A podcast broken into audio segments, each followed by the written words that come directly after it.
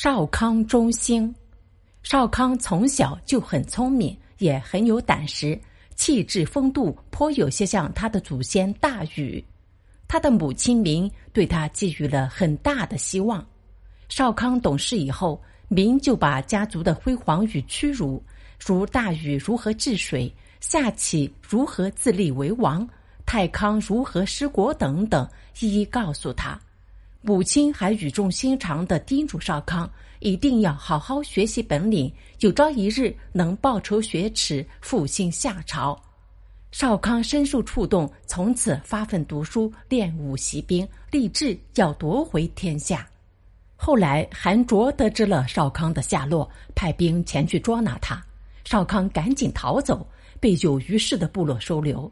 有虞氏的首领名叫于思。他非常欣赏和钦佩少康的人品及人格，认为他将来会有大出息。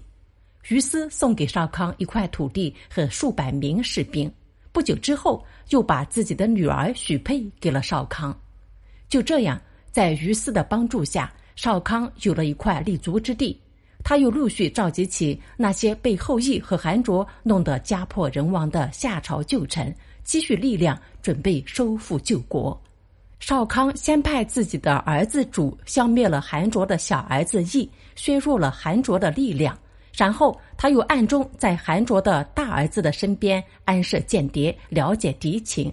一切准备就绪后，少康发兵进攻韩卓的都城，一路势如破竹，最终夺回了王位。少康自幼历尽艰难，深知百姓疾苦。复国后，他勤于政事，讲究信用。在他的治理下，夏朝再度兴盛，历史上称为少康中兴。